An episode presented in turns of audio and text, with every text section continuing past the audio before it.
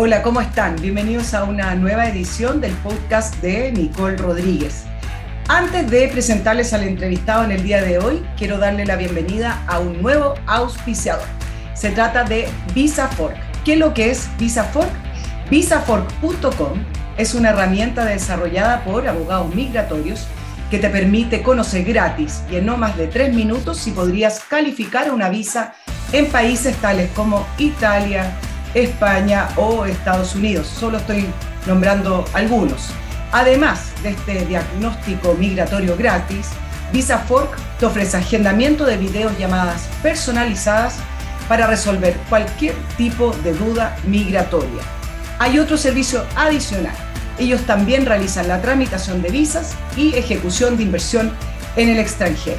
¿Cómo los contactas? Es muy simple. Les puedes escribir a info visafork.com o directamente en la web visafork.com. También ahí en, nuestra pantalla está el logo de VisaFork con un código QR donde los van a poder contactar también. Además, les recuerdo que nos pueden seguir apoyando y así apoyando al periodismo independiente, suscribiéndose a nuestro canal a través de Spotify o YouTube, por nombrar también algunos streaming, simplemente haciendo clic en suscribirse. Hay otras maneras de apoyarnos, también siendo nuestros socios, nuestros auspiciadores a través de Patreon y próximamente a través de Flow. Si nos quieren contactar directamente, comentar entrevistas, sugerirnos, hacernos preguntas, algo que personalmente me gusta mucho porque así podemos tener contacto directo con nuestros auditores, nos escriben a nicolperiodistachile.gmail.com. La propuesta de nueva constitución define a Chile como plurinacional, entrega autonomía territorial y además de una autonomía en justicia. ¿Resuelve esto el llamado conflicto mapuche? ¿Qué opinan las comunidades de esta propuesta? De eso vamos a estar conversando con Hugo Alcamán, mapuche, ingeniero comercial, presidente de la Fundación Raquisuam y también presidente de NAMA, que es la Corporación de Profesionales Mapuches. Ahí ya tenemos a Hugo Alcamán. Hola Hugo, ¿cómo estás? Bienvenidos al podcast de Nicole Rodríguez. Mari Mari, Nicole, gusto saludarte y un saludo muy afectuoso y respetuoso a todas las personas que siguen tu podcast. Vamos directo a, las preguntas. Eh, se sabe que tú te has manifestado en contra de la propuesta constitucional que tú votarás rechazo. ¿Por qué vas a votar rechazo, Hugo? Y te lo pregunto en el entendido que una de las críticas a la propuesta de nueva constitución es el exceso de privilegios que se le entregaría a los pueblos originarios, principalmente al pueblo mapuche, que es más grande y más importante. Mira, primero que todo, hacer presente que no soy abogado, por lo tanto, que me disculpen si no tengo conceptos y términos más jurídicos, ¿no? En una cosa tan importante como es la, la ley número uno, la principal ley de Chile, que es la Constitución.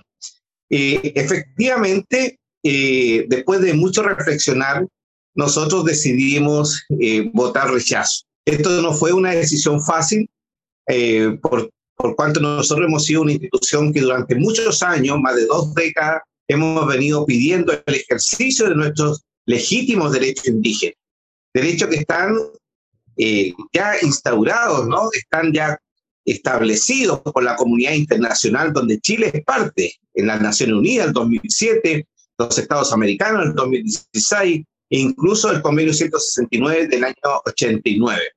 Y, y ese es el marco, ese es el marco de nuestros derechos. De ahí nosotros decimos que queremos ejercitar esos derechos que en Chile no ejercitamos. Pero desgraciadamente los convencionales se dejaron llevar por una postura ideológica que va más allá de, estos, de, de estas declaraciones y claramente el artículo 4 de, la Declaración de, los, de, la Nación Unida señala que nuestros derechos tienen que ser en nuestro ámbito de acción, tienen que ser en forma local. Y esta constitución nos lleva mucho más allá de aquello pasando a llevar los derechos de los chilenos no indígenas y con ello entonces eh, nos lleva y, nos conduce a confrontaciones que pueden ser gravísimas y la paz que tanto aspiramos en toda la zona sur de Chile se nos va a alejar definitivamente. Hugo, voy a ir por parte. Tú hablas de nosotros. ¿Quiénes son nosotros? ¿Tú, ¿Solo tu comunidad? ¿O estamos hablando de la zona de Freire, donde está tu comunidad? ¿O la ampliamos más en el rango y estamos hablando de la Araucanía? ¿Quiénes son nosotros? Yo represento a un colectivo que es la Corporación de Profesionales Mapuche ENAMA, que eh, convoca a los profesionales mapuche de todo Chile. Tenemos gente desde Arica a Punta Arenas. Eh, eh, yo presido esta institución ya hace un par de años y, desde nuestra institución hemos hecho esta reflexión y hemos adoptado esta decisión de rechazar. O sea, es desde Enama, ¿no? No estamos hablando desde la comunidad que fundó tu bisabuelo en Freire, sino que más bien estamos hablando desde la Corporación de Profesionales Mapuche. Sí, efectivamente, porque mi comunidad es una comunidad chica de 35 personas que es diversa, hay distintas posturas dentro de ella y, nosotros nos respetamos esas posturas, ¿no? Eh, el trabajo nuestro es desde la Corporación de Profesionales. Ya, vamos a ir por parte. El concepto de plurinacionalidad, que es algo transversal en la propuesta de nueva constitución, algunos lo consideran un invento de intelectuales de izquierda. Eh, de hecho, muchas personas no tenían idea lo que era la plurinacionalidad ni que existía antes del debate constituyente. Entonces, en este tema, Hugo, te pregunto lo siguiente, ¿ustedes entendían, conocían lo que, la, lo que era la plurinacionalidad y los interpreta la plurinacionalidad? Bueno, efectivamente, quienes estamos en, en, la dirigencia eh, sabemos esto de la plurinacionalidad. Este no es un concepto nuevo, es un concepto que ya empieza a tomar forma fuertemente después de la Segunda Guerra Mundial y se va desarrollando con el tiempo. Nosotros como institución, el año 2014 hicimos un gran seminario en la región de la Araucanía, en un importante centro eh, con mucha gente, tanto mapuche como no mapuche. Eh, tuvimos destacados eh, panelistas, dentro de ellos me acuerdo del profesor y, Premio Nacional de Historia Jorge Rodríguez, ¿cierto? Estaba incluso el actual ministro Jackson, estaba el escritor Pedro Cayuqueo, estaba el, en ese momento intendente Huenchumilla, estaba eh, nuestro director ejecutivo Richard Caifal, etcétera. Eh, fue un seminario grande y en ese año, el 2014, y, apareció en la prensa con titular y todo, eh, nosotros proclamamos la necesidad de la plurinacionalidad. Una plurinacionalidad entendida desde la cosmovisión y desde una postura de complementación a la cosmovisión chilena, que es de origen europeo occidental. Nosotros siempre hemos hablado de complementación, ¿no es cierto?, de enriquecimiento mutuo. Pero así como lo llevó esta convención, eh, definitivamente esa plurinacionalidad no la podemos aceptar. Hugo, ¿qué es lo que es la cosmovisión que tanto se repite hoy en día con respecto al pueblo mapuche? ¿Qué, involucra, qué implica? Hay que entender que como visión no es lo mismo que cultura. Cultura viene de costumbre, ¿no es cierto? Cosmovisión es la forma como la gente ve la vida. Nosotros vemos la vida en forma diferente a como la ve el chileno de origen europeo occidental, ¿no es cierto? Que es una cosmovisión que tiene tres raíces fundamentales. En lo filosófico viene de Grecia, en lo religioso viene de, los judeos cristianos ¿cierto? Y en lo jurídico, los romanos. De hecho, los, abogados siguen estudiando hasta el día de hoy el derecho romano. Nosotros no tenemos ninguna de esas de esos pilares y, por tanto tenemos una visión diferente del cosmos, de la vida. Tenemos una visión diferente de nuestra relación entre nosotros y la naturaleza. Y eso es la cosmovisión que en Chile hoy día se reconocen 11 cosmovisiones de acuerdo a la ley indígena, ¿no? las 10 pueblos originarios más el pueblo chileno. Y, y, nosotros llamamos a que no se pierdan estas cosmovisiones porque nuestra cosmovisión es el resultado de muchos cientos y quizás miles de años viviendo en un mismo territorio y sobreviviendo en esos territorios. Déjame entender lo siguiente, Hugo. ¿Qué es lo que les impide desarrollar esa cosmovisión independiente de la constitución? Actualmente tenemos una constitución que puede tener, que puede ser a lo mejor más simple que la que escribieron, eh, que a lo mejor no los reconoce, pero hasta hoy, hasta el día de hoy, ¿qué les ha impedido desarrollar esa cosmovisión entendiendo que la constitución actual permite la libertad y el desarrollo individual? Eh, hablando así en forma muy directa, ¿no? Lo que nos impide es, es la mirada peyorativa de la sociedad chilena hacia nosotros los pueblos originarios. Porque tú muy bien dices, en la realidad, hoy día existe, por ejemplo, la salud intercultural. Tenemos hospitales interculturales donde están las machas y los médicos trabajando juntos.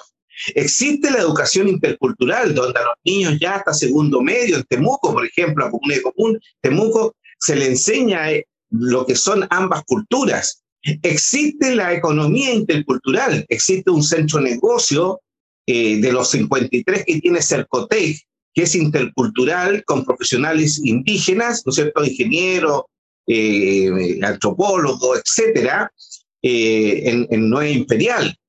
El tema es, el idioma nuestro está oficializado en dos comunas. El año 2013 la comuna Galvarino con un alcalde socialista y el 2014 con la comuna de Padre las Casas con un alcalde de Renovación Nacional.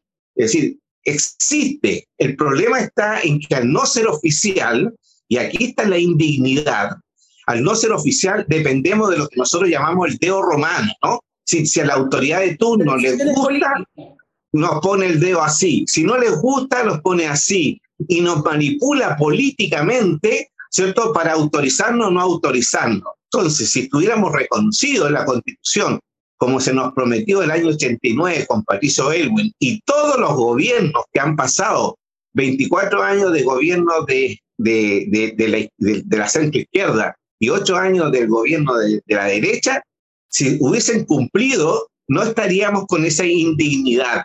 Y, y lo que hoy día es una realidad sería oficial. Hugo, el, ese reconocimiento, abriéndonos a un escenario en que ganara el rechazo, ¿cómo debería estar consagrado en una nueva propuesta constitucional? Eh, sin pasarse de, de, pueblos, como le dicen algunos a la propuesta que está hoy en el plebiscito del 4 de septiembre. Sí, eh, entre paréntesis, me gusta mucho ese concepto pasarse de pueblo porque nos evoca a los ferrocarriles, ¿no? Cuando uno se quedaba dormido, cuando uno se quedaba dormido en el tren, pasaba de pueblo. Eh, eh, es todo un dicho muy, muy chileno, ¿no? De los pueblos. Eh, bueno, hoy día ya no podríamos hablar de plurinacionalidad, porque claramente ha sido emporcado, ha sido ensuciado el concepto y hoy día ya definitivamente se observa que la sociedad chilena ya el término le cayó mal, no le gustó. Y, y, y, estamos en política y en política uno tiene que saber ceder y saber negociar. Entonces, llámenle como quieran, porque otros países en vez de hablar de plurinacionalidad, habla de multiculturalidad. Pero Mira, al final... Es lo mismo, jurídicamente, lo, los efectos jurídicos no son lo mismo hablar de plurinacionalidad que multiculturalidad, no son sinónimos para los efectos jurídicos. Uno lo puede hablar así en un coloquio, pero para efectos jurídicos no lo son. Es cierto lo que tú dices, pero tal como dije al principio, como no soy abogado, pero nuestros abogados eh, lo señalan muy bien. Por ejemplo, ellos, ellos ponen ejemplo la Constitución de España, donde dice y no dice. ¿ah? Es decir, eh, el juego que han hecho eh, los juristas es decir y no decirlo. Entonces, al final dejan la puerta abierta, pero no lo dicen. No sé, es un problema que tendrán que, que, que resolver los juristas, ¿no es cierto? ¿De qué manera podemos nosotros, los pueblos originarios, desarrollarnos desde nuestra cosmovisión, desde lo que realmente somos, y aportar a Chile desde esa, desde esa, desde ese, desde esa tribuna, ¿no? Como lo, como lo hacemos desde la Corporación ENAMA. Nosotros, eh, tal como dijiste tú muy bien, yo vivo en mi reducción de origen, yo vivo en la comunidad, ¿cierto? Y, pero soy profesional, soy ingeniero comercial, soy experto en la industria del turismo, que es donde yo me desarrollo, soy máster en turismo, y juego con ambas culturas y pongo lo mejor de ambas de ambas conmovisiones. Así que eh, es absolutamente posible eh, el que Chile disfrute, goce, aproveche ¿no? Eh, todas las conmovisiones, todas las convicciones que tiene. Vamos a seguir hablando de, la, de los derechos, de los acuerdos del Estado de Chile, pero antes no quiero dejar el escenario del 4 de septiembre, Hugo. De ganar el apruebo, ¿ven ustedes una amenaza mayor a la actual de grupos terroristas que operan en el territorio de la macrozona sur? Eh, y te lo complemento con lo que dijo el ex ministro de la Corte Suprema, Isidro Solís. Dijo que si ganaba el apruebo, al otro día, Yaitul y la CAM se tomaban los predios forestales. ¿Visualizan ese escenario en caso de ganar el apruebo? Eh, yo creo que él se quedó corto. Ah, es mucho más grave. Y te voy a decir por qué. Mira, en estos momentos hay, hay 926 comunidades que tienen aplicabilidad de compra. La aplicabilidad es un visto bueno que da la CONADI cuando una comunidad eh, eh, hace una petición de compra y la CONADI hace un estudio con abogados, antropólogos, etcétera, ¿no es cierto? Y si, y si es justa la petición, le da aplicabilidad. 926 comunidades de 3.000 comunidades que somos tienen hoy día aplicabilidad para compra de tierra. Hay comunidades que llevan esperando como 20 años, mm. porque ustedes entenderán que con tanta cantidad de comunidades que tienen aplicabilidad, ya casi no hay tierra. Entonces, a la venta, ¿no? A la venta. Por otro lado, vemos que la constitución permite la expropiación y, también vemos que se habla del precio justo. Y ya el ministro Jackson dijo claramente que el precio justo no es necesariamente el precio mercado. Entonces, las comunidades, eh, no todas, pero una gran, una gran cantidad de comunidades, más allá de la CAM, más allá de la CAM, van a decir, llevamos tantos años esperando la compra de tierra, que definitivamente vamos a presionar para que las expropien. Y el gobierno se va a sentir presionado a expropiar, va a tener el instrumento eh, para expropiar y los dueños de los predios, obviamente que se van a defender, pues si ya vemos, eh, tenemos ejemplos de dueños de predios que han soportado 20 años de balacera y no venden porque llevan 3, 4 generaciones y, han dado su vida y son gente que aman su terruño y no la venden. Por ejemplo, el caso de los Urban y, los, los, eh, los, eh, los Fuentes, etc. Entonces, vamos a retroceder a fines de los años 60, 70, cuando en los campos eh, sencillamente era el Far West. ¿ah?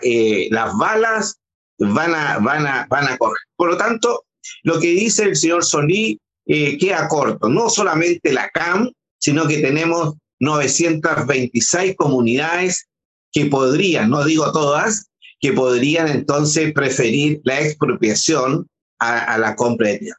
Hugo, ¿qué otras consecuencias tú puedes visualizar si es que ganara el apruebo? Me refiero con respecto a los pueblos originarios y ahí en la región de la Araucanía principalmente. Bueno, cuando hablamos de territorio, de autodeterminación, autogobierno, financiamiento propio, la situación de la Araucanía se va a multiplicar por los 10 pueblos desde Arica a Punta Arena. Así que vamos a tener eh, la situación de la Araucanía desde Arica a Tierra del Fuego. Eso, eso, eso eh, es una posibilidad cierta. Y por otro lado, eh, el, aprobar esta constitución que nos va a llevar, no me cae duda, a mayor violencia, y nos va, nos va a impedir la paz. Sin paz, imposible que haya desarrollo humano. yo no estoy hablando solamente de desarrollo económico, desarrollo humano, que, que, haya, que haya progreso y que haya lo que los mapuches llamamos cumemoñen, buen vivir, ese buen vivir que este gobierno también es por cómo, también la, hoy día la utiliza con su plan buen vivir y, y, no es lo que nosotros pensamos. Entonces, echó a perder el concepto, pero el buen vivir, el comer en mapuche, es un buen vivir que nos lleva a la felicidad. Y para ser felices, tenemos que ser felices nosotros, nuestra familia, nuestros vecinos, nuestra comunidad. Es decir, tenemos que tener buena convivencia también con la naturaleza, ¿cierto? Es una buena convivencia que nos permite ser feliz. Y para que haya buena convivencia tiene que haber paz. Sin paz, definitivamente, lo único que nos espera es pobreza, miseria, miedo, terror, etcétera, etcétera, etcétera. Y no es posible que en las regiones tan hermosas como la Araucanía, los ríos, los lagos, eh, eh, sencillamente sea tan difícil vivir y quizás, como te digo, también el resto de Chile. Hugo, ¿le tienen miedo a la CAM y otras organizaciones terroristas al, eh, en la macrozona sur y ustedes como comunidad? ¿Hay miedo? ¿Hay miedo de salir? ¿Hay miedo de decir que están en contra de la vía violenta? Eh, sí, la gente que vive en Tirúa, Cañete, eh, Carahue, Ercilla, sí tiene miedo, absolutamente. y yo hablo desde el mundo mapuche, yo no estoy hablando del mundo no mapuche porque yo me manejo en el mundo mapuche. Hay mucho miedo entre la gente mapuche, ¿no? Eh, hay, un, hay un concejal que es el único concejal en estos momentos de la UDI, ahora es republicano, mapuche, ¿no? Mapuche por, como decimos nosotros, perdóname la expresión, ¿no? Por la sábana de arriba y la sábana de abajo, así con, con apellido papá y mamá. ¿ah? Eh, entonces, ese eh, es muy bueno que algún día lo entrevisten, porque él, vive en Tirúa, el miedo que hay en Tirúa, absolutamente. Nosotros ya tenemos contabilizado 19 víctimas, 19 víctimas de esa, y de ellos la gran mayoría con muerte, ¿ah? con ejecutamiento. Entonces, eh, aquí no estamos inventando cosas. Eh, nuestra propia gente está siendo atacada, amenazada. Eh, efectivamente, existe mucho temor de parte de nuestra propia gente mapuche. ¿Y el, el, 4 de septiembre pueden ir a votar tranquilos o tienen que pedir refuerzos policiales o mayores resguardos para que la comunidad pueda ir a votar? ¿Cómo visualizas tú también ese 4 de septiembre? Yo creo que van a tener que poner eh, resguardo, resguardo para ir a, volar, a votar. Ya en estos momentos para ir a trabajar eh, hay miedo, eh, se pide resguardo. yo creo que va a haber que tomar todas las medidas para que la gente pueda votar. ¿Y sabe por qué? Todavía no lo han pedido. No sé, ah. no sé, no sé si lo han pedido, pero yo digo esto porque claramente la gente en Tirúa, en Cañete, en la Araucanía, es decir, la provincia de Arauco, la, la región de la Araucanía, donde está el mayor conflicto, la gente vota mayoritariamente, por, está mayoritariamente por el rechazo. Entonces, no me cae duda que los que no están de acuerdo con esto van a tratar de impedir que nuestra gente vote. Eh, ahora, tú ves cómo la gran mayoría mapuche en los territorios con más conflicto votan rechazo y es porque es porque no están de acuerdo con esta violencia, absolutamente. Hugo, ustedes que trabajan en la zona, habitan la zona, ¿hay extranjeros en estos grupos terroristas como la CAM y las otras organizaciones como la UAM o la OIRT? Eh, ¿Hay extranjeros, se ven circulando por la zona? Mira, la verdad es que hay de todo. Hay gente, hay jóvenes chilenos de las universidades que con ese espíritu que tienen los jóvenes de la rebeldía, que todos lo tuvimos, o casi todos, yo por lo menos lo tuve, ¿no? Cuando tenía 18, 20 años, eh, eh, y ellos van y creen que una causa justa, y también claramente hay apoyo extranjero, pero ¿sabe una cosa? A mí me preocupa más bien que hay personeros muy importantes que de alguna manera eh, no cuestionan, no, no, no, no, no, no, no, no levantan la voz, ¿no? Por ejemplo, el señor Bengoa, tratar de amigo a Yeitul, mi amigo querido. Entonces uno dice, quiere decir que esta gente tiene unos apoyos que uno no visualiza, ¿no?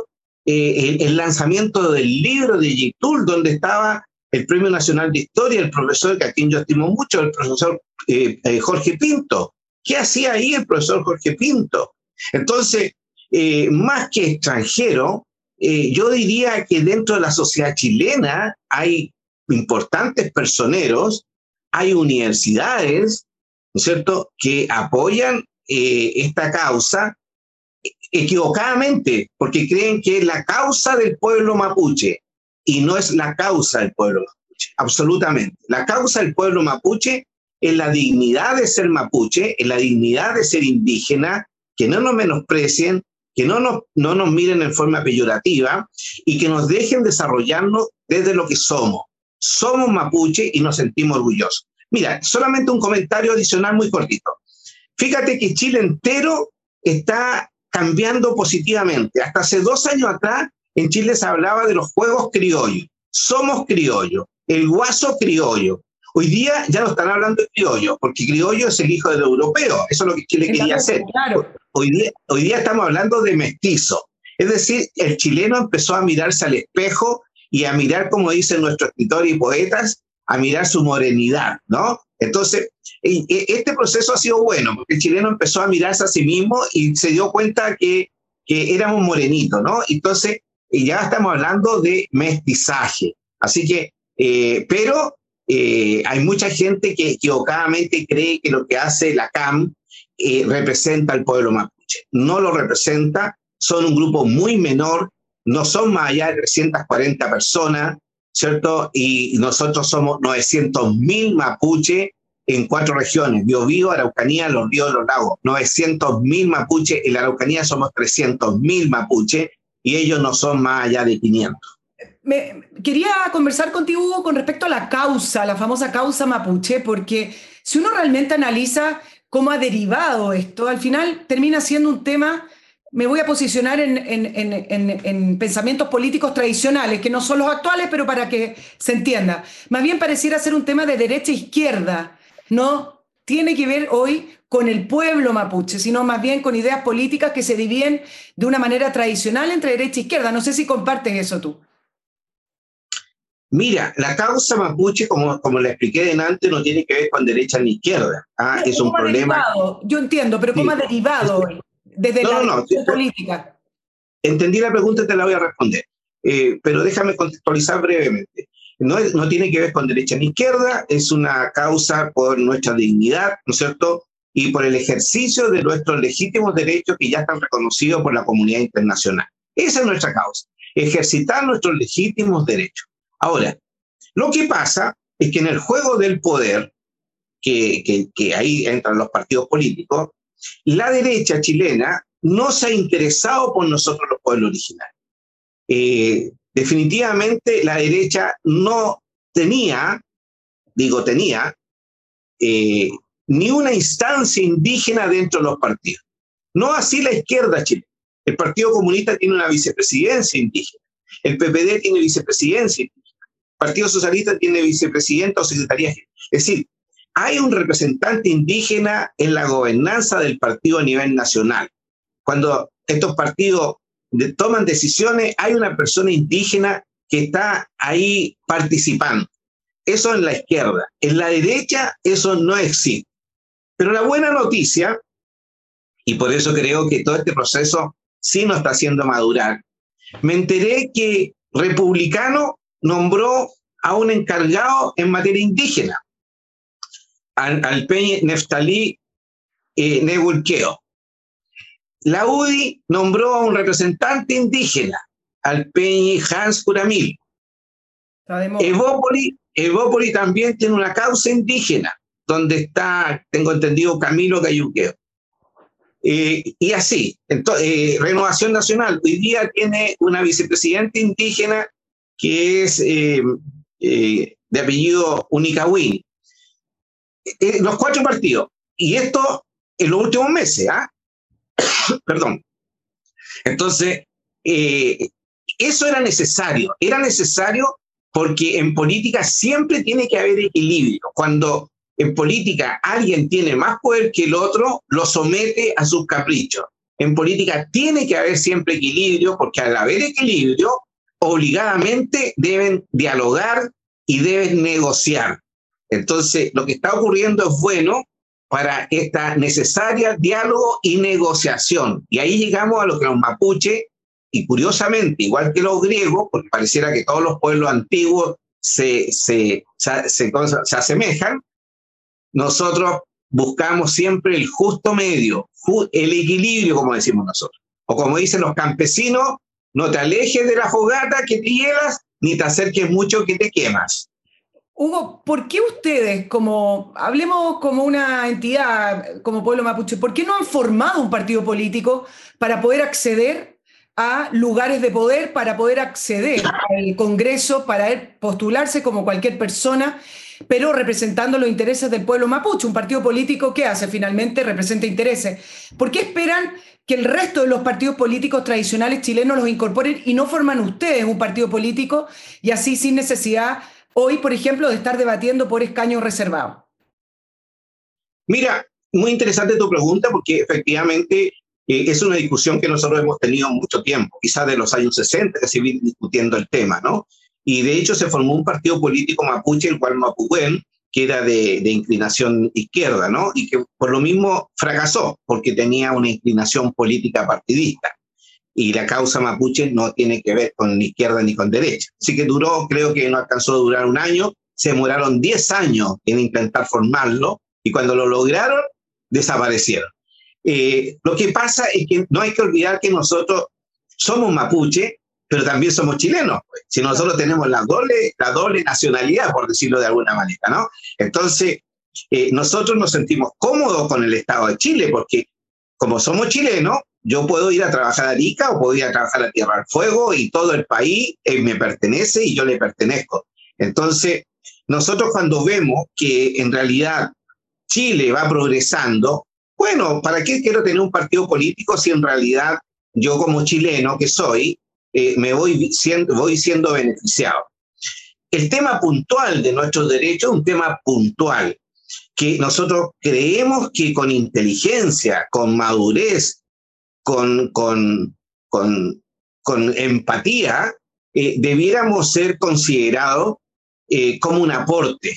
Entonces, ¿para qué crear un partido político exclusivo si Chile, la sociedad chilena, cambia esta, esta, esta mirada hacia nosotros y, y, y, nos dignifica?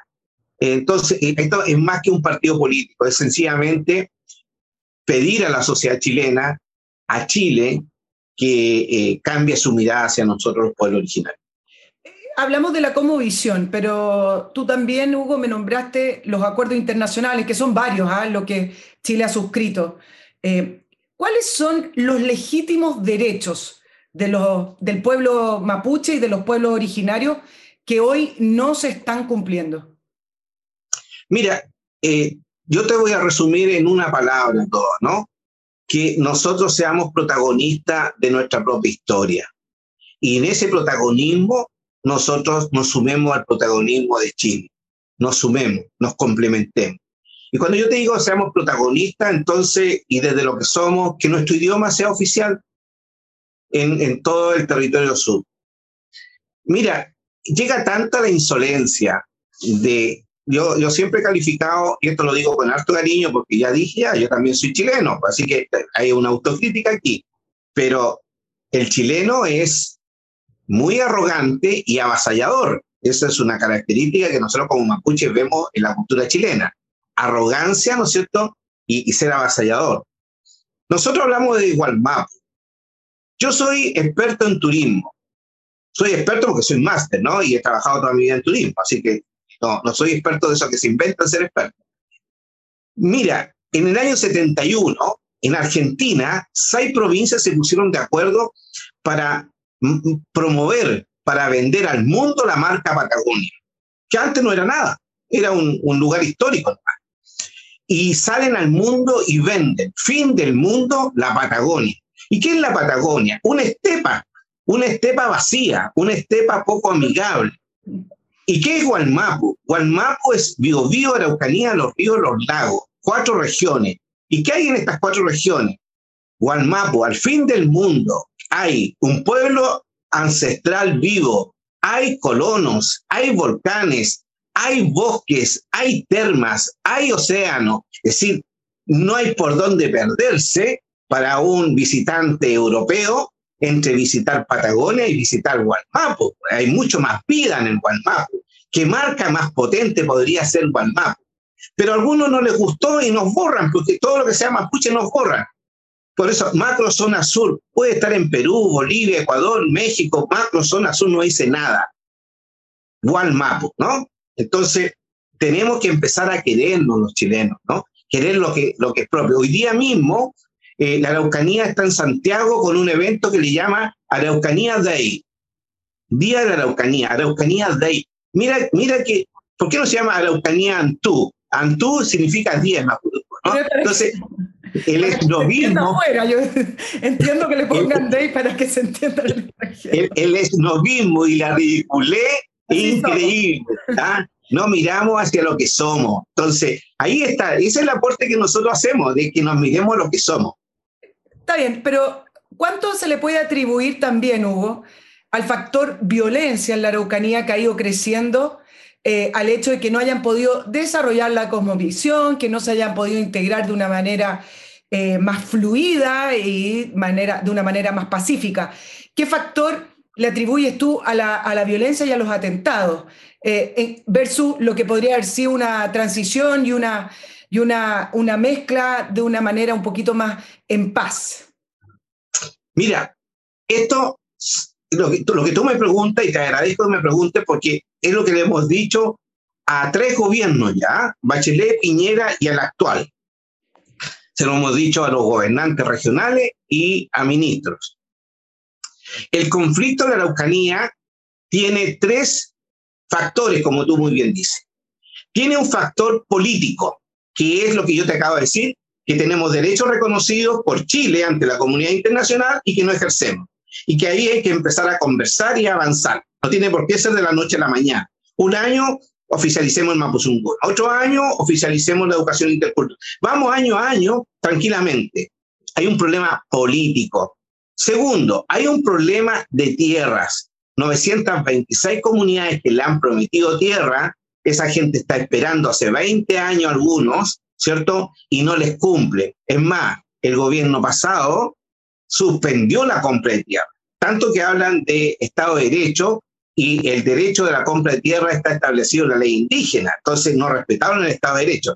Y como si fuera poco, la ministra Carla Rubilar, como si fuera burla, eh, eh, antes de entregar el cargo, entregó 12 aplicabilidades más. A 12 comunidades le prometieron tierra después que ellos mismos la estaban suspendiendo. Entonces, eso provoca un malestar general en la gente mapuche entonces ahí se, crea un ecosistema muy propicio para que aparezca entonces grupos como la CAM y la delincuencia.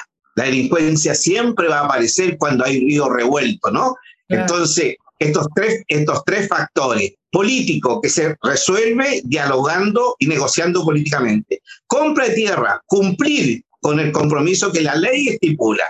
Tercero, la delincuencia. Ahí la policía. ¿Qué es lo que piden todos los gobiernos? Más policías y militares. Se olvidan de la compra de tierra y se olvidan del problema político. Si no se resuelven esos tres factores al mismo tiempo, te aseguro, no se va a resolver el problema que tenemos. Antes de seguir en esta interesante conversación con Hugo Alcamán, yo les quiero presentar a nuestro nuevo auspiciador que se trata de Visa Fork. ¿Qué es lo que es Visa Fork? Es muy simple. Visafork.com es una herramienta desarrollada por abogados migratorios que te permite conocer gratis y en no más de tres minutos si podrías calificar a una visa en España, Italia o Estados Unidos. Solo estoy nombrando algunos países. Además de este diagnóstico migratorio gratis, VisaFork te ofrece agendamiento de videos llamadas personalizadas para responder cualquier duda migratoria que usted tenga. ¿Qué otro servicio te ofrece VisaFork? También realiza la tramitación de visas y ejecución de inversión en el extranjero. ¿Cómo los contacto? En visafork.com o escribe directo a info.visafork.com también ahí en la pantalla que está apareciendo el logo de Visa Fork, pueden escanear el código QR.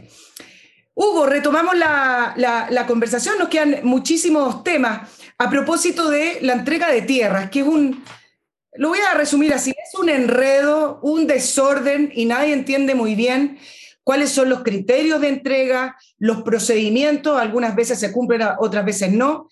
Y por último, me parece que también tiene un límite la entrega de tierras, ¿no es cierto? Entonces, quiero que me des tu impresión con respecto a esta política de entrega de tierras y por qué también, a pesar de que ha ido aumentando la entrega de tierras, tú me mencionabas al gobierno Sebastián Piñera que congeló esa entrega, pero si nos vamos hacia atrás, bueno, esto ha ido progresando. ¿Por qué no ha dado los resultados que se esperaban con respecto a la paz, ya que los pueblos o el pueblo mapuche se sienta reconocido y restituido? Nosotros vivimos eh, una situación que cada día se va complejizando en la Araucanía, ¿no? Porque aquí hay muchos factores. Yo te acabo de decir que el gobierno Sebastián Piñera suspendió la compra de tierra, pero no te dije que quien pidió la suspensión de compra de tierra fue la Sociedad de Fomento Agrícola, la SOFO de la Araucanía, reconocido por ellos mismos, ¿no? Ellos viven en la Araucanía y ellos presionaron para que no se comprara tierra. Entonces, eh, definitivamente eh, aquí hay un problema que va más allá del gobierno. Por eso yo hablo de la sociedad civil. Eh, mira, la compra de tierra efectivamente hoy día es una bolsa de gatos. pero ahí hay un responsable, porque siempre hay responsable. El responsable es la CONADI, la Corporación Nacional de Desarrollo Indígena. La CONADI, cuyos directores son funcionarios de, digamos, puesto por los gobiernos, aunque sea alta dirección pública, se la arreglan para poner gente de su confianza. Mm. Y la CONADI no ha publicado nunca, como se lo hemos pedido tantas veces, el listado de compra de tierra. Si el listado de compra de tierra debiera estar, estas 926 comunidades, debiera estar en una página web donde las comunidades sepan en qué lugar están, ¿cierto? Y, qué, y cuál fue su número de postulación. Entonces, la propia gente mapuche haría control de esta compra de tierra.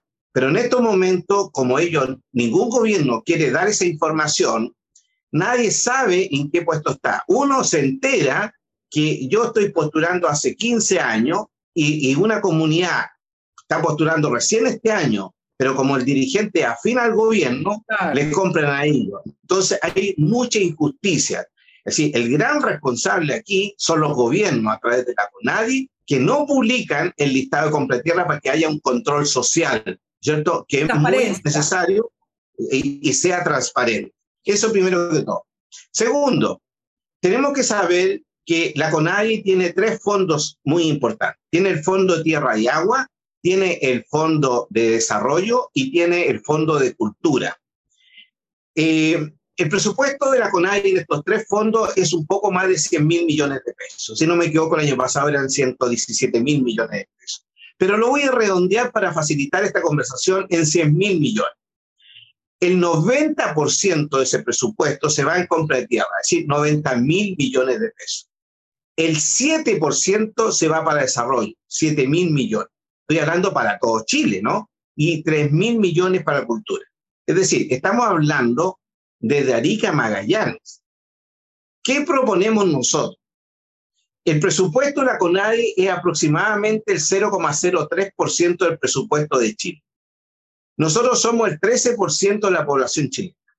Bueno, aumentemos el presupuesto de la CONADI, aumentemos el presupuesto de desarrollo, mantengamos el presupuesto compra tierra porque ese es un compromiso, mantengamos los 90 mil millones y subamos de 7 mil millones a 90 mil millones el Fondo de Desarrollo. Nosotros lo que pensamos que va a ocurrir es que sabiendo que el 70% del pueblo mapuche, tú voy a hablar del pueblo mapuche, pero esto se, se lleva también con el resto de los pueblos, el 70% del pueblo mapuche es urbano. Y al ser urbano, ya la tierra no es su necesidad. Ya sus necesidades son, como todos los chilenos, la casa propia, el estudio de los hijos, la salud, etcétera. Eh, financiar, emprendimientos, ¿cierto? Eh, etcétera. Entonces, en estos momentos, mucha gente nos dice, mira, si uno mira la CONAI, la única oferta interesante que tiene y donde está la plata es la tierra. Digamos tierra. Pero si hubiese una oferta, ¿cierto?, en desarrollo, no nos cabe duda de que la gente va a optar por desarrollo un comentario, un, juicio, un juicio. Es difícil que una persona que ya se ha transformado en urbana vuelva a querer ser rural.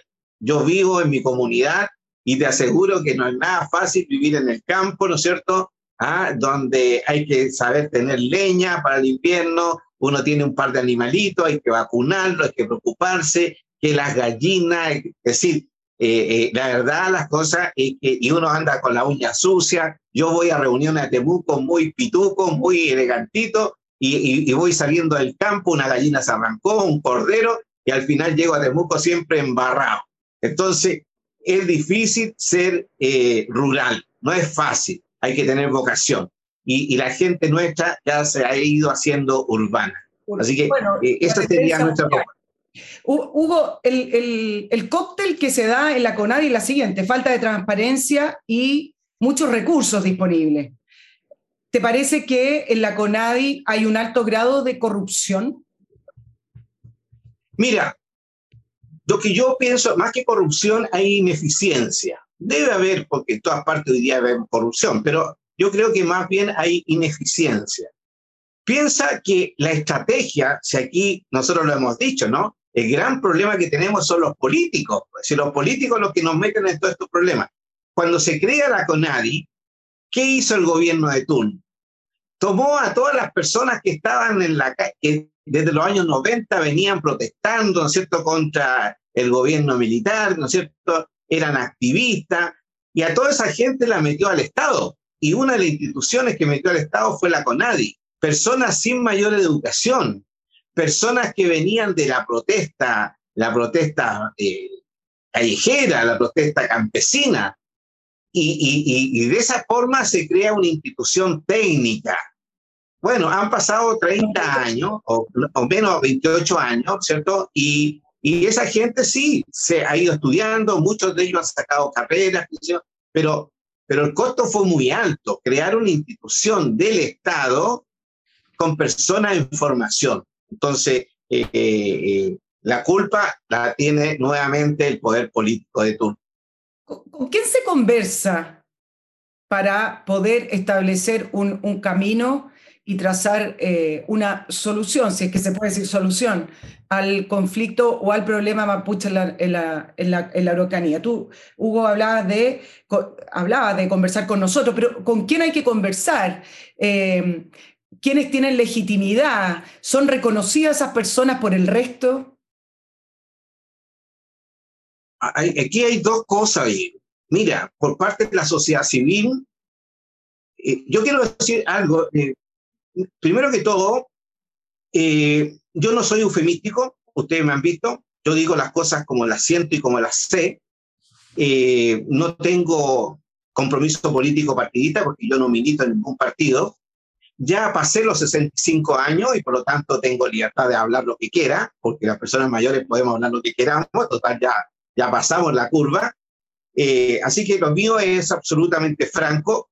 Y yo sé que por las redes sociales me hacen pedazos con injurias, calumnia, amenaza, pero bueno, yo ya vivido una vida y, y, creo que mi aporte es decir, ¿no es cierto?, de forma muy franca lo que yo he visto siendo un activista ya de tantos años y viviendo desde mi comunidad.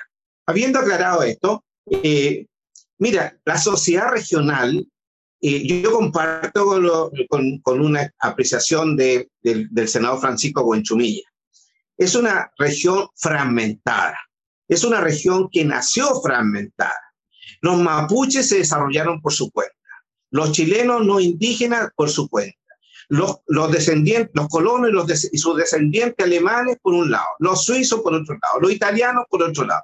Eh, con sus propios colegios, con su propio eh, idioma. Es decir, esta región nació y se desarrolló fragmentadamente, sin conocerse unos de otros. Y llegamos al siglo, a fines del siglo XX, principio del siglo XXI, y las comunicaciones, la televisión, la radio, el internet, etcétera, nos hace que nos encontremos frente a frente y nos encontramos entre desconocidos.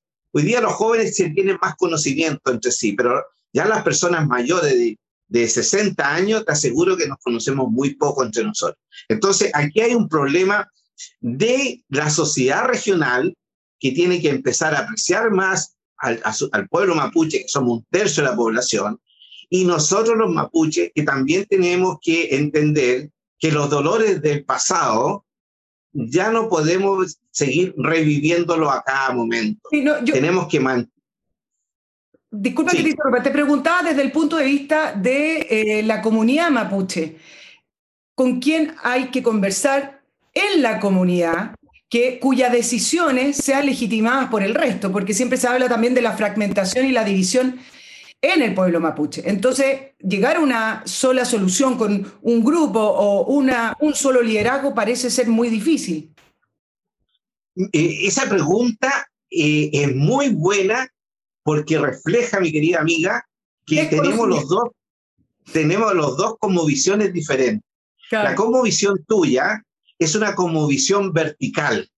Siempre necesitan tener un jefe un rey, un presidente, ¿no es cierto? Una autoridad, alguien que hable por todo. Esa es la visión vertical.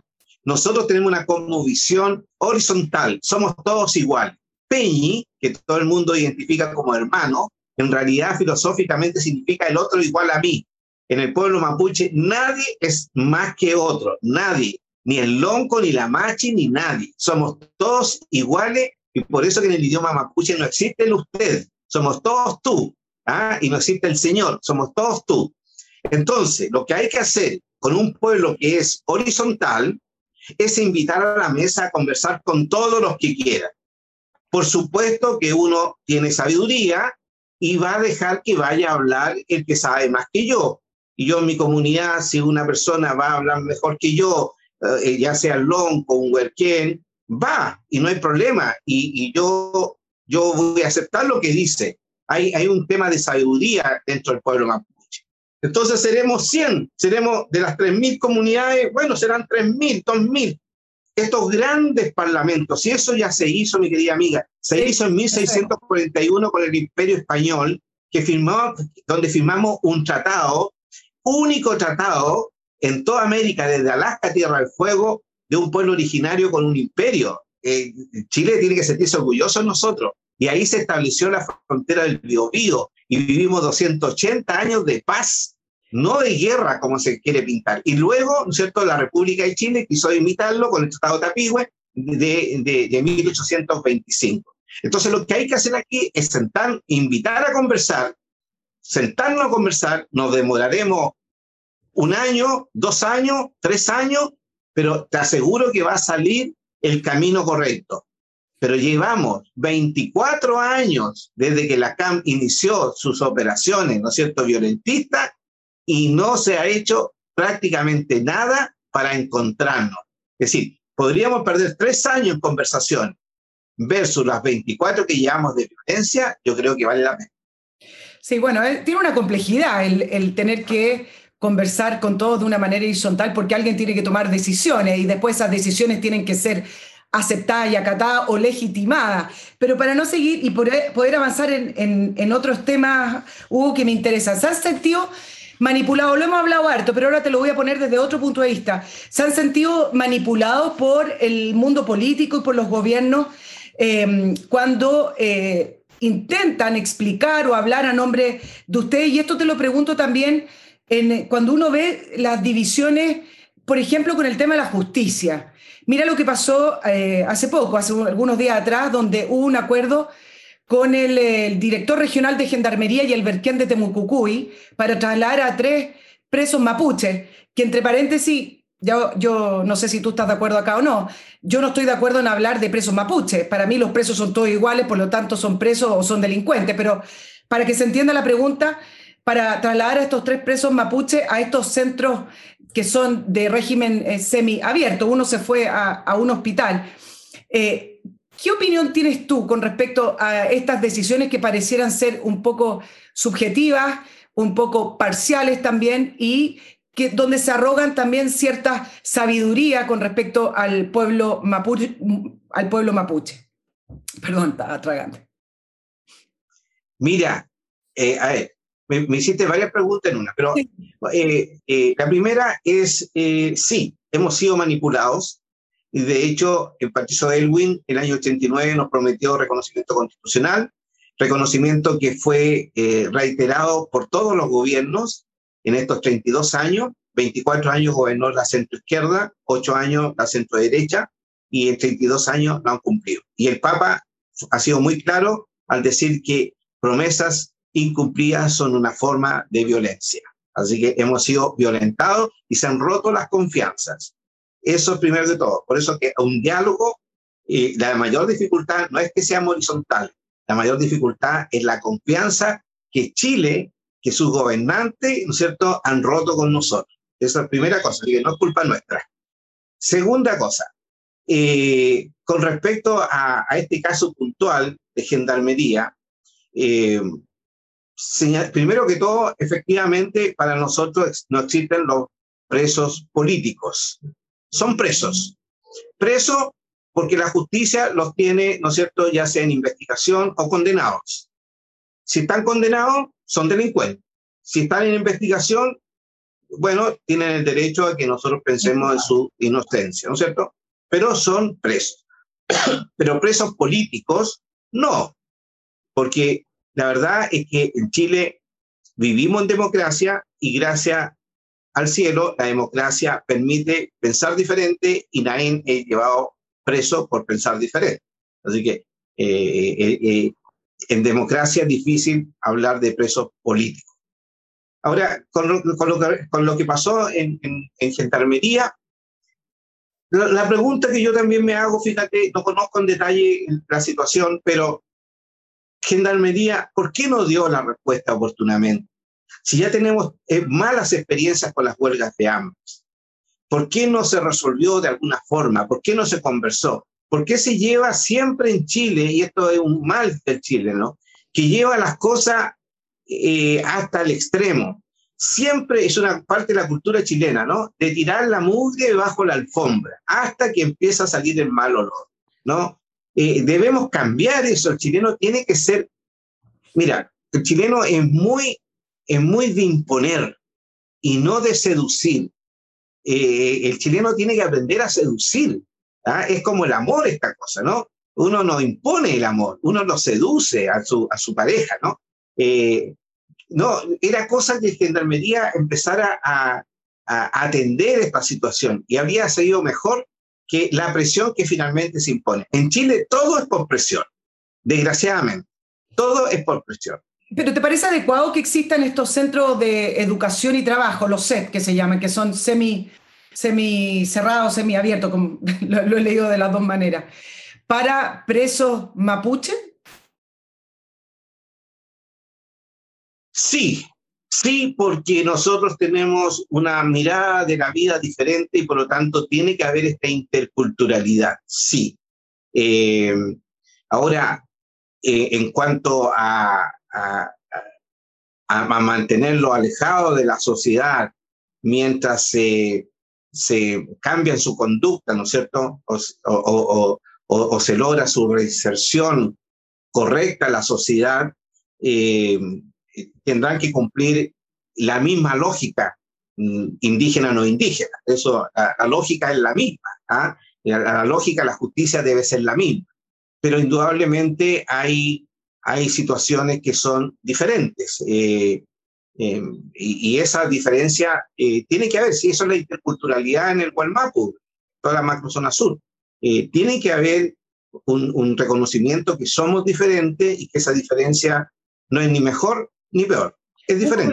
me imagino que depende del delito, ¿no? A lo que te refieres, porque tú me dices sí porque tenemos una mirada, una como visión distinta, pero los delitos son delitos. Es decir, porte de armas, eh, un eh, atentado, eh, robo con intimidación, que son algunos de los cargos que tenía esta persona. Son delitos. No, no hace ver que haya una mirada distinta, salvo que en esa mirada distinta estas situaciones no sean delitos.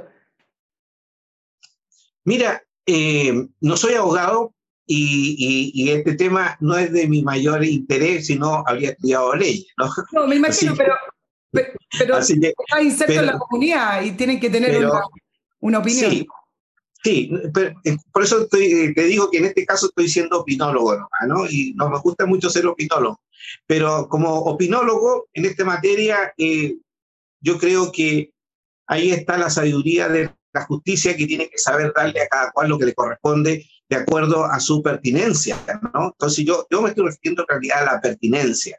Ahora, el tipo castigo, bueno, yo creo que los juristas tendrán que pensar bien. pero tenemos que pensar bien desde una óptica de un país diverso, ¿ya? Donde hay como visiones diferentes. Cuesta entenderlo esto, pero hay como visiones diferentes y los juristas tienen. Por eso es tan importante nuestro reconocimiento, porque al tener nuestro reconocimiento de forma oficial en la Constitución, los juristas van a tener que decir, bueno, esto, este, este, este delito van todos iguales, moro y cristiano.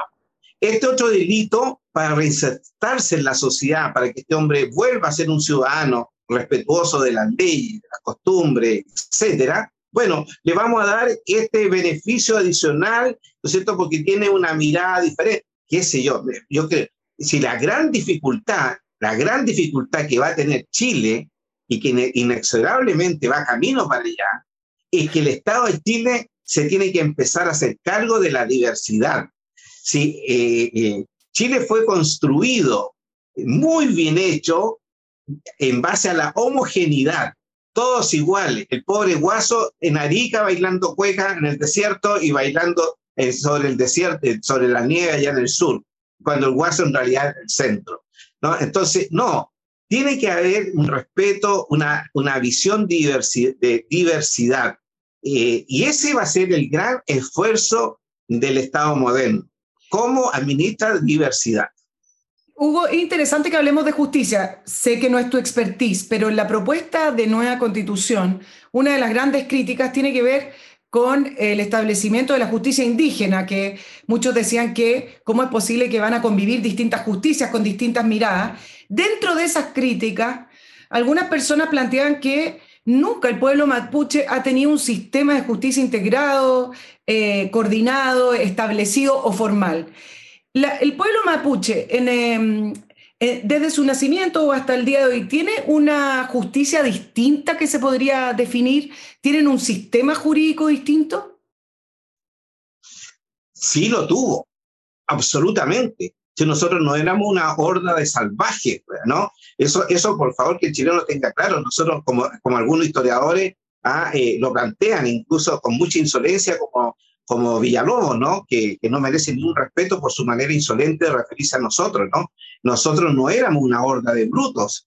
Nosotros, si no, no habríamos firmado un tratado con el Imperio Español que se ratificó más de 30 veces y donde hicimos mucho comercio, ¿no es cierto? Y ganó la colonia y ganamos nosotros durante 280 años y luego la República de Chile cerca de 60 años.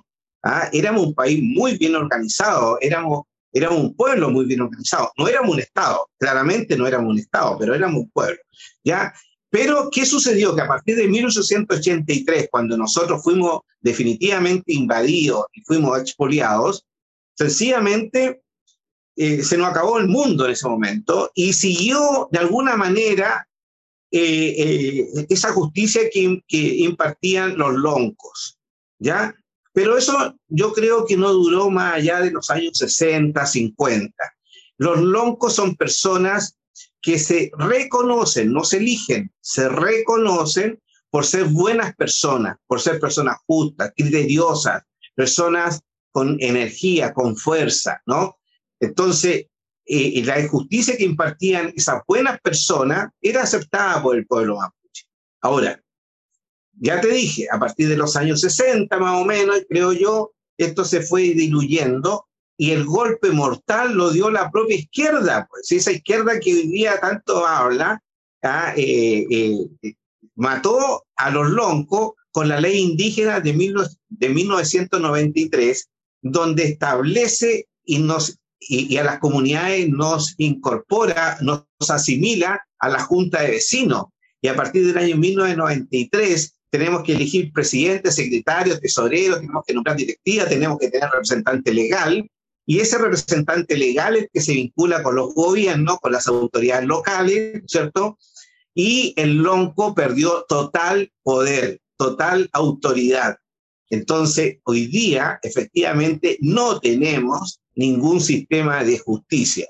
Y creo, conociendo a los otros pueblos, que no lo tenemos. Quizá en Rapanui existirá algo todavía, pero el resto de los, de los pueblos eh, originarios del continente, continentales, eh, no, definitivamente no lo tenemos. Para, para ir concluyendo, con respecto a la justicia, me parece que hay una diferencia entre reconocer un sistema completo distinto, que es lo que intenta hacer la propuesta de constitución a permitir que eh, personas que son procesadas dentro del sistema de justicia nacional puedan, incluso estando en la cárcel, seguir desarrollando sus costumbres. Me parece que ahí hay una, una línea divisora bastante importante.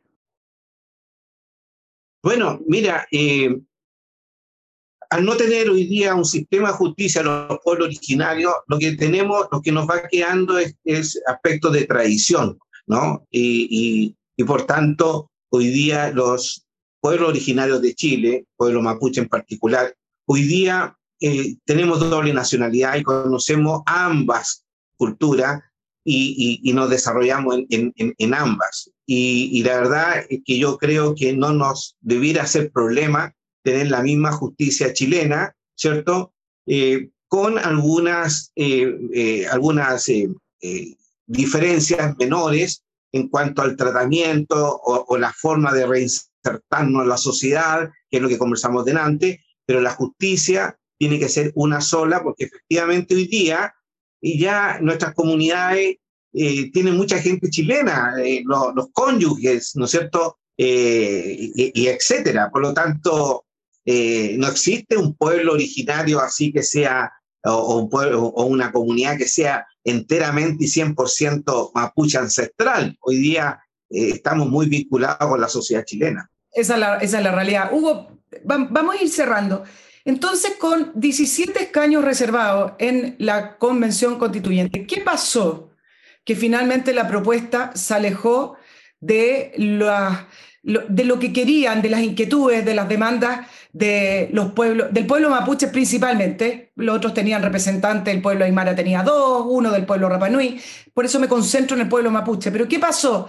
Que la, que la nueva propuesta finalmente se aleja de lo que son ustedes y de lo que esperan ustedes? Mira, esto es un análisis que nosotros hemos hecho con mucha seriedad porque nosotros como institución nos, instalamos en Santiago en el día uno que se instaló la convención. Con gran esfuerzo hemos vivido en Santiago de lunes a viernes, sábado y domingo en nuestra región y, y hemos acompañado a la convención, hemos hecho propuestas, presentamos candidatos para integrar las comisiones técnicas, etcétera, ¿no? Y siempre fuimos discriminados, no fuimos recibidos Bien. ni aceptados y fuimos insultados cuando presentamos un candidato, ¿no es cierto?, a la comisión técnica de, por nuestra propia gente, ¿ah? Por nuestra propia gente. Por lo tanto, aquí lo que, lo que hubo fueron dos extremos. Hubo gente de derecha que desde el día uno se burló de los pueblos originarios, los menoscabó, hicieron que esa gente se terminara votando junto con el Partido Comunista. Y te voy a hablar de tres personas que no estaban vinculadas con la política o con la izquierda propiamente tal. Uno que era la, la constituyente Kawascar, que era militante UDI, ¿ya? Eh, militante UDI que recibió incluso un respaldo económico menor, pero recibió un respaldo económico de la UDI para ser candidata. ¿ya? Y teníamos la candidata Yaman, que era de tendencia simpatizante de la democracia cristiana. ¿no? Y tenemos a la, a la, a la convencional Rapanui, que nunca había estado en el campo de la política y eh, sencillamente eh, incluso... Eh, no te preocupes, se giró la cámara. Sí, perdón. Y, y, que nunca había estado en el tema político, ¿no es cierto? Y que el propio presidente del Consejo Anciano me llamó para pedirme que la acompañara porque no sabía de política. Pero al recibir, eh, al tener este recibimiento de la gente de extrema derecha, eh, donde hoy día incluso están haciendo declaraciones muy desafortunadas todavía, como el señor Arrau, la señora Cantuaria, la señora Marino, la señora Cubillo y otros más, todos con nombres que se quieren hacer responsables de lo que hicieron, ¿cierto? Ellos terminaron eh, en los brazos de, de, de, del Partido Comunista votando junto con el Partido Comunista. Entonces, eso pasa. Y por otro lado, eh, la derecha chilena no apoyó a ninguno de sus candidatos para ser convencional, no así la izquierda. Porque ¿cómo te, cómo te puedes responder que la, la, la, la, la hermana Inconaon, ella, una mujer sencilla, de campo, rural, sin redes, sacó tan alta votación en Santiago? Porque le hicieron la campaña, la ayudaron. Eso no sucedió con los, con, los candidatos de la centro y de la derecha que se presentaron, que fueron muy buenos. Iván Cheuquelaf, UDI, eh, eh, bueno, ¿para qué van nombres, no? Eh, mismo Richard Caifán.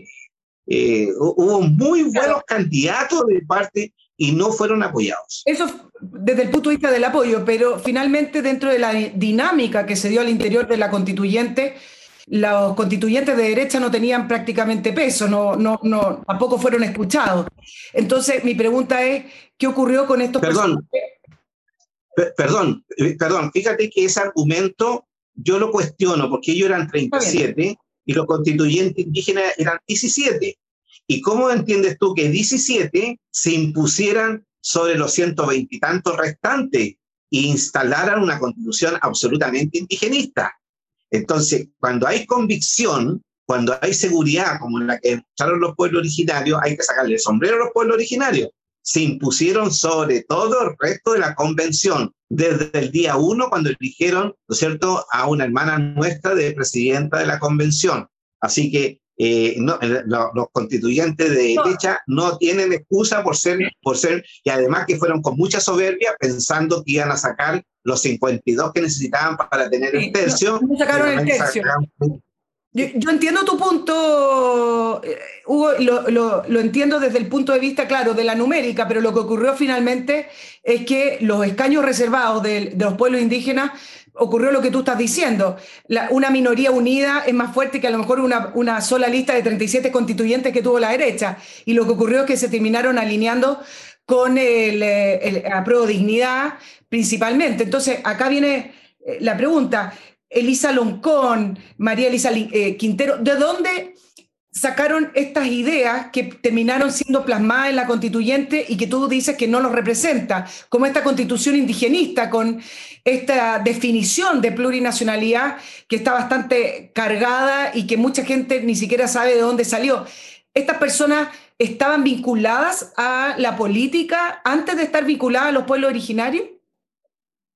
Sí, pensemos que Elisa Loncón entró a la Universidad de la Frontera el año, en la década del 80, y ya en la década del 80 ella se vinculó con un movimiento que ANMAPU, que tenía raíz comunista, y ella ha tenido toda una formación de vida de una izquierda bastante radical, digamos. Así que eh, la, abogada Rosa Caquileo, que, que también ella tiene una vinculación a través de su pareja, ¿no es cierto?, que fue cuestionada ah, por la justicia en, por una vinculación con la CAM. Sí, son personas que han sido militantes, han sido activistas de toda una vida en una izquierda claramente neomarxista, ¿ah? es decir, todo con su nombre, neomarxista. Eh, y, la verdad, las cosas es que yo eh, me saco el sombrero eh, ante el trabajo que ella, ellas lograron hacer y quisieron. El problema está en que como se pasaron, como dijimos al principio del programa, más allá de la cuenta, eh, hoy día se le está pasando la cuenta y definitivamente eh, tenemos gran posibilidad de que su constitución sea rechazada. Hubiesen sido prudentes, eh, quizás estaríamos en otro plan. Claro, Hugo, entonces tú crees que al final, con esta excusa, con este maquillaje o este recubrimiento de lo políticamente correcto, de apoyar a los pueblos originarios, de, de darle escaños reservados, finalmente por abajo venía una corriente política, no una representación de los escaños reservados, sino más bien una representación de la izquierda. Puntualmente con estos personajes los nombro porque fueron los más eh, conocidos, los más populares. Elisa Loncón fue la primera presidenta, salió incluso en la revista Times. Por eso digo, con esta cubierta de representar a los pueblos originarios, lo único que estaban haciendo es representar a la izquierda. Mira, eh, la izquierda hizo la pega, la derecha no hizo la pega. Así de simple. digamos, no, no, no eh, ellos hicieron su trabajo, lo hicieron bien, hay que reconocerlo, ellos son de una postura un tanto extrema, ¿cierto? Y, respondieron a su postura y lo hicieron bien. La derecha no hizo el trabajo, no consideró a los pueblos originarios, ¿cierto? No, no, nos despreció de alguna manera. Así que ahí están los resultados. El responsable es la derecha.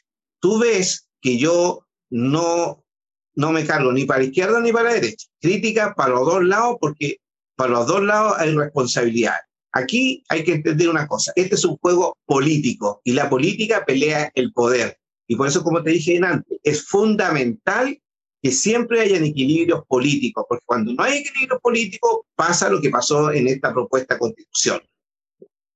Hugo, te tengo que ya despedir, pero sin antes agradecerte esta larga entrevista, muy interesante, y también te quiero agradecer tu honestidad y tu valentía. No, no siempre uno tiene entrevistados que se atreven a decir las cosas como son. Así que muchas gracias a Hugo Alcamán, presidente de la Corporación de Profesionales Mapuche Nama, dirigente Mapuche, ingeniero comercial. Eh, que tengas un muy buen día. Bueno, yo te agradezco a ti esta oportunidad, pero eh, no soy ni valiente ni nada, solamente soy una persona que ya tiene hijos, que tiene hijos, que tiene nietos y quiero vivir en paz para que ellos sean felices y para que haya paz tiene que haber honestidad, tenemos que decirnos las cosas como son y tenemos que poner la paz sobre toda otra consideración. Así que, Chaltumay, muchas gracias. Muchas gracias a ti.